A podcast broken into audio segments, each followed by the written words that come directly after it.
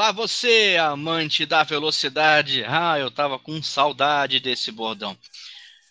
Hoje, mais um episódio do nosso podcast RA Racing.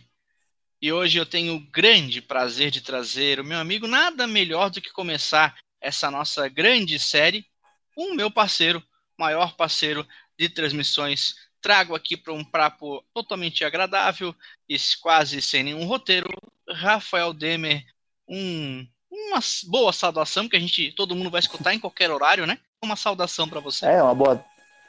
Um bom dia, boa tarde, boa noite, então, para todo mundo e para você, meu parceiro Alan. Demer, é... o mundo vai evoluindo nessa época de quarentena e nós também estamos tentando ainda, como somos um pouco mais velhos, né? Então, estamos tentando uhum. também evoluir, evoluir, não evoluir, e, e também entrando nessa era de podcasts eu já falava de podcasts lá em 2014, quando fiz meu TCC de mídia, mas isso era totalmente em desuso naquela época, era coisa de velho falar de podcast. Não. E agora o podcast é, é uma coisa surreal, todo mundo fala de podcast. Demer, primeiramente, como tá a vida na sua quarentena? Cara, minha vida tá. Eu não tô tão na quarentena assim, né? Eu estou abrindo aquele o meu segundo café, então não, eu estou trabalhando direto praticamente.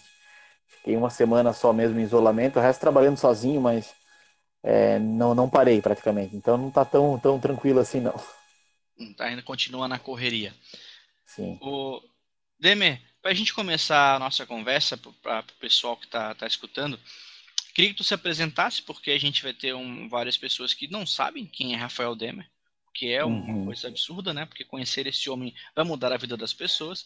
É, eu queria que tu falasse um pouquinho da tua, da tua, história e até quando a gente começa a, a se unir para fazer as nossas transmissões. É, então, para quem não me conhece, eu sou o Rafael Demer, o Demer, né? Como a galera gosta de falar mais. Eu ando de kart já mais ou menos desde 2000 e 2012, que eu brinco né, de andar de kart em campeonatos, mas ando de kart há muito tempo, né, desde a época do kartódromo, do kart indoor de Balneário Camboriú, que era na Barra Sul.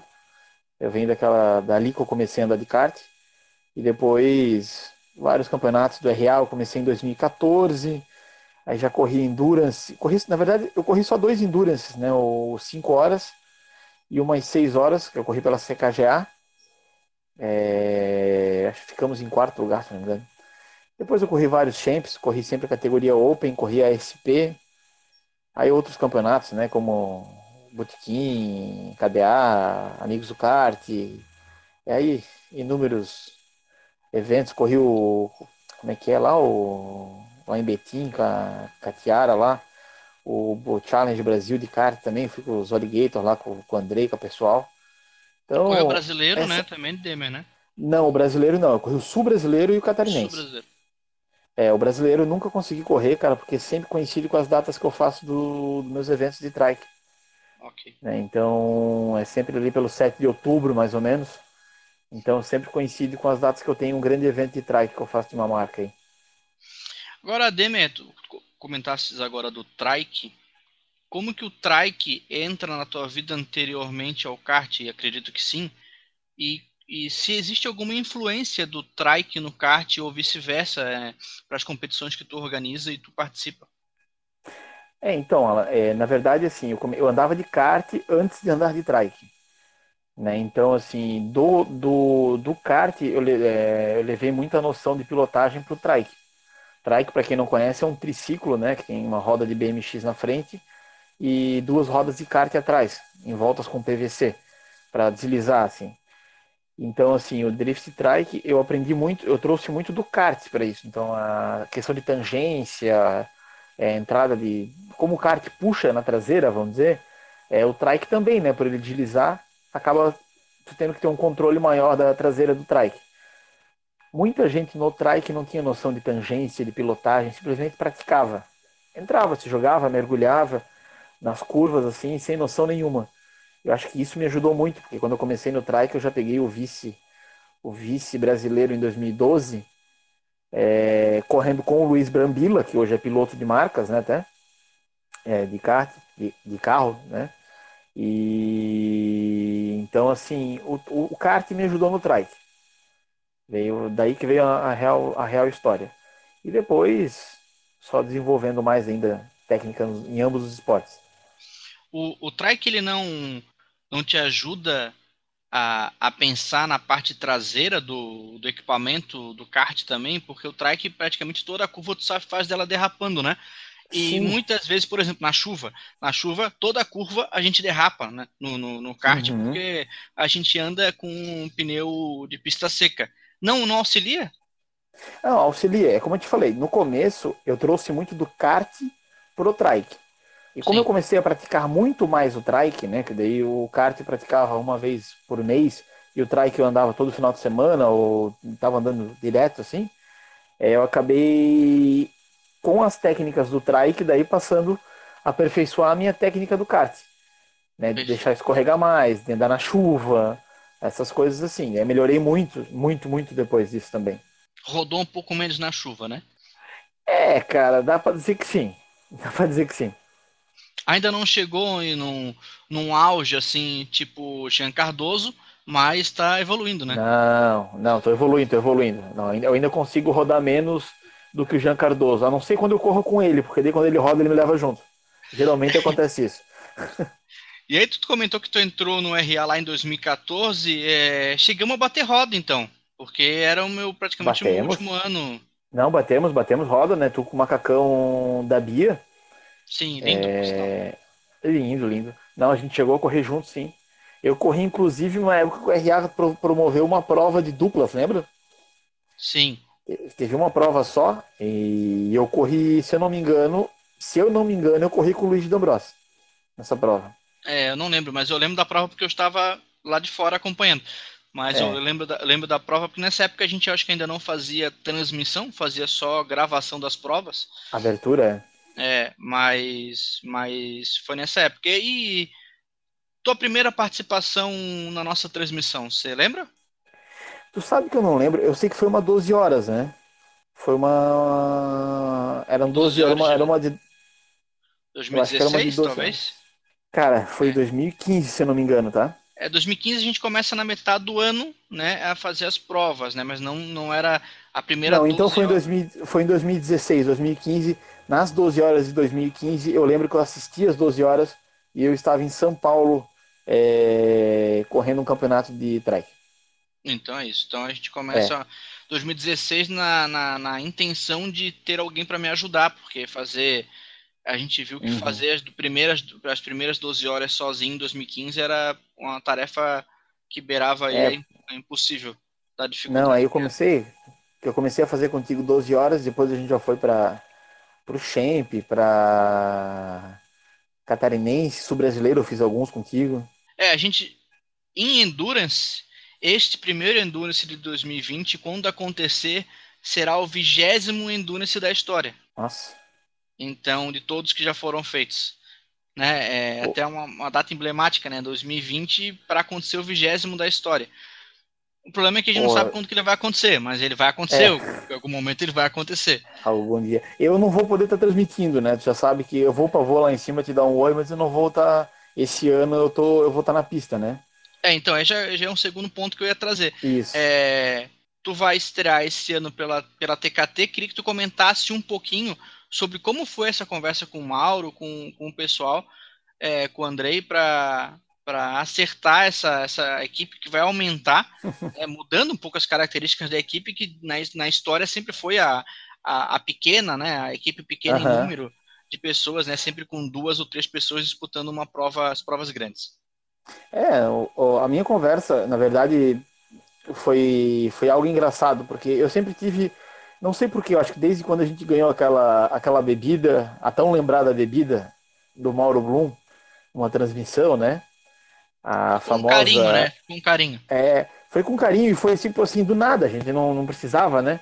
E ele simplesmente foi lá e deu pra gente aquela bebida, depois eu falo o nome. E ali a gente começou a ficar mais próximos, vamos dizer assim.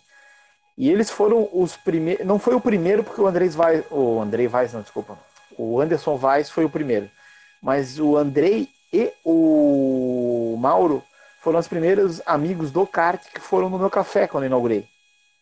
Eles foram um dia lá tomar um café, tomar uma cerveja, e a gente conversou. Nada sobre kart, conversamos sobre a vida. E num sábado, no qualquer do, do começo do ano agora, eles apareceram lá no café também para conversar. E a gente começou a conversar, eles começaram a falar da, dos planos da equipe e tal, e eu me ofereci. E eu cheguei e falei assim, ó, é, por um acaso tem um lugar nessa equipe para mim? E o, o Mauro olhou pro André e falou, cara, a gente queria te convidar, tava com vergonha de te convidar, e a gente quer que tu passe pela equipe. Aí a gente só fechamos os pormenores, assim, mas é que eu gosto muito dos dois, assim, eles têm... O Andrei foi um cara que ajudou, me ajudou no Endurance em Ascurra, é, sem me conhecer, do nada, ele chegou assim, se prontificou a me ajudar e me ajudou, eu nem lembrava dele, eu conhecia direito, assim, e então a gente acabou se tornando próximo, assim, porque eu acho que a gente bate as nossas ideias e sem. A gente quer ganhar, né? A gente quer estar na frente, mas sem muito compromisso, sem muita cobrança, sabe? A gente está mais lá pelo kart e pela diversão.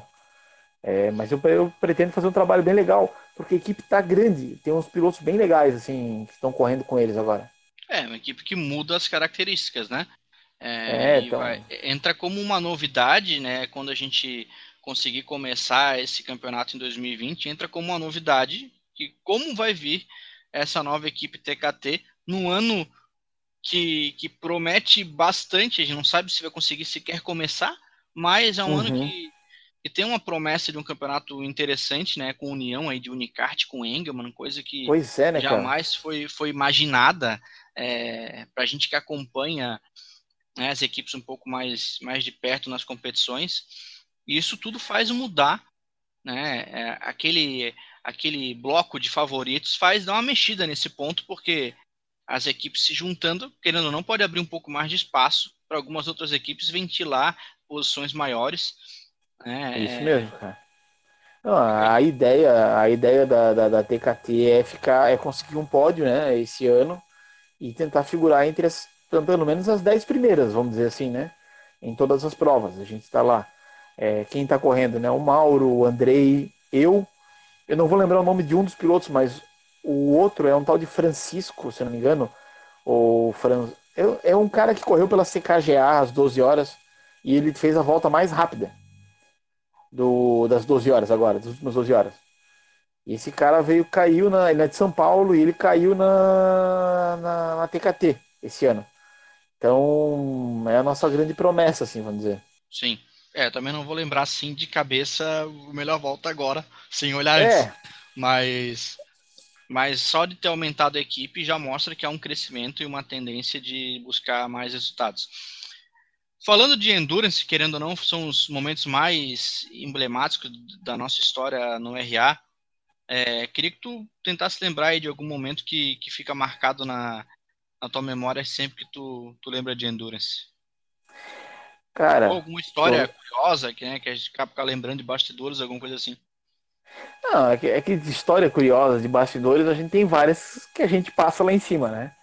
É como aquela tela, aquela tela de, aquela tela de WhatsApp escapada, aquela coisa, né? A gente sempre dá muita risada, mas falar de endurance, esse ano, né, cara, teve a massagem, né, a clássica massagem durante a transmissão.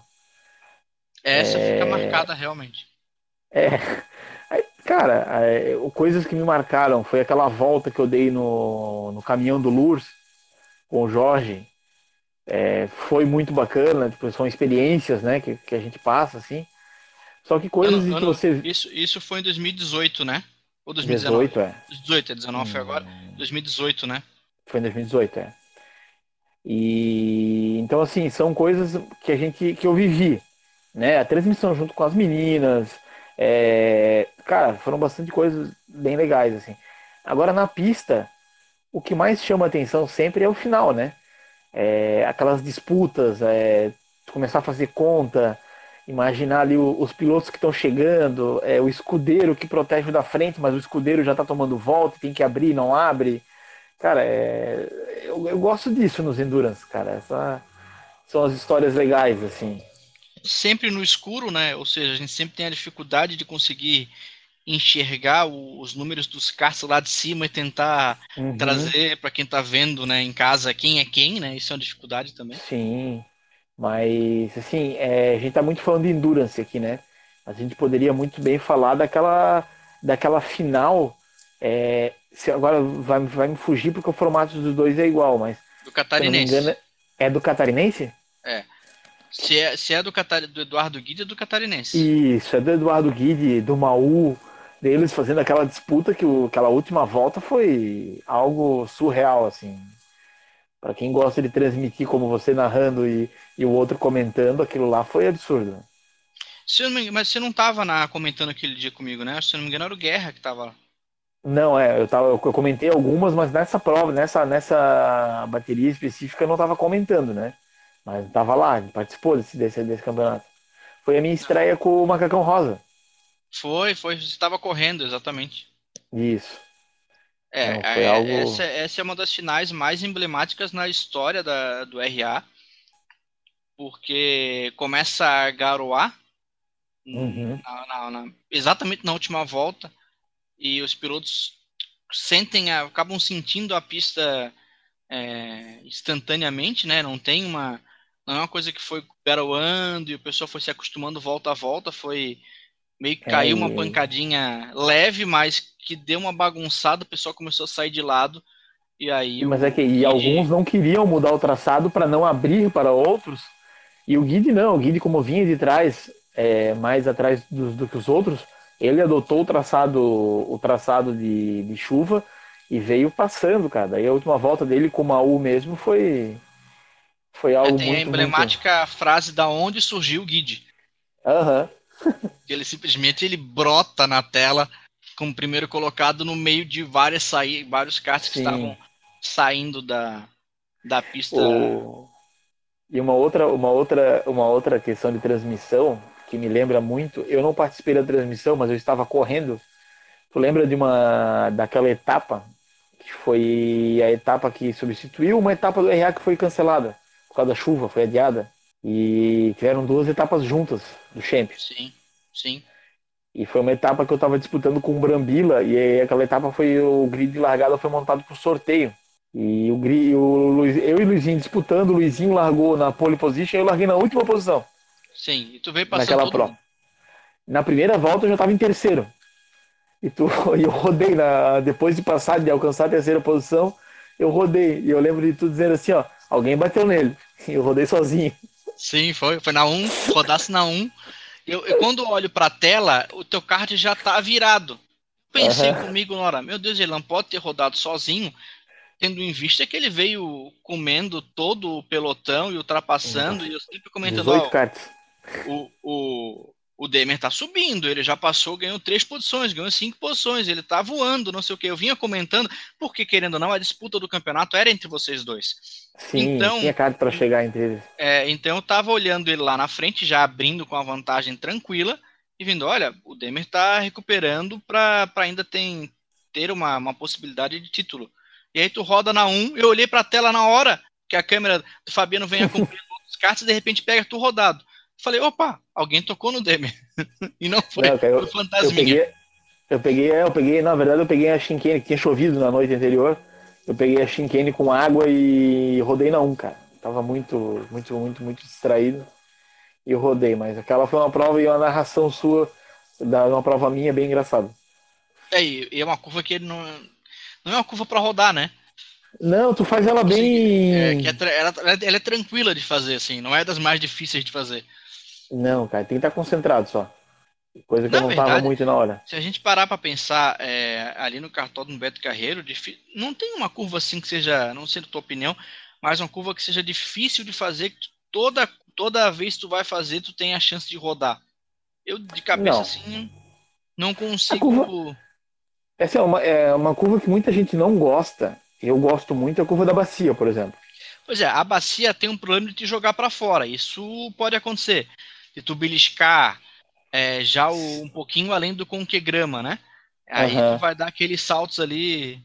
Dar um, é, eu, gosto, eu gosto muito da bacia e odeio a curva de entrada da reta ali, a. Que é a última parabólica, né? A última parabólica. Eu, eu nunca acerto aquela curva ali. É, ela hum. também tem a característica é, no traçado que tu faz a bacia e depois ela, tu tem a característica ali de ser jogado para fora também. Sim. É. Sim. É, eu vai... sempre quando eu acho que eu vou acertar ela, ou alguém me passa por dentro, ou quando eu vou faço ela por dentro, eu saio muito lento para reta. Eu não, é. eu tenho que aprender isso ainda. É, e ela, e ela é difícil de fazer nos dois sentidos, né? Sim, tanto, tanto para quem vem da reta quando é oposto. Porque no outro sentido, vai. a gente entra muito, muito rápido nela, muito Sim. forte. Olha, faz tempo que eu muito forte. Muito, mas muito forte. É, entra muito forte no, na curva e ela também tem. Ela te mata a entrada na, na bacia. Sim. Mas é legal, é um cartódromo que eu tenho um carinho, um carinho muito grande. Eu comecei andando de kart, daí de campeonatos mesmo oficiais ali, né? Então é uma, uma coisa que eu gosto muito ali. Todos os traçados. Agora, é, analisando, a gente que analisa já os pilotos há algum tempo, quem é o piloto que, que vendo de fora ou dentro da pista mais te surpreendeu até hoje? posso falar de características de alguns, assim, né? Porque eu sou muito, eu sou muito suspeito a falar, porque nós temos o Guide, que para mim não é puxa-saco, mas ele é um piloto excepcional.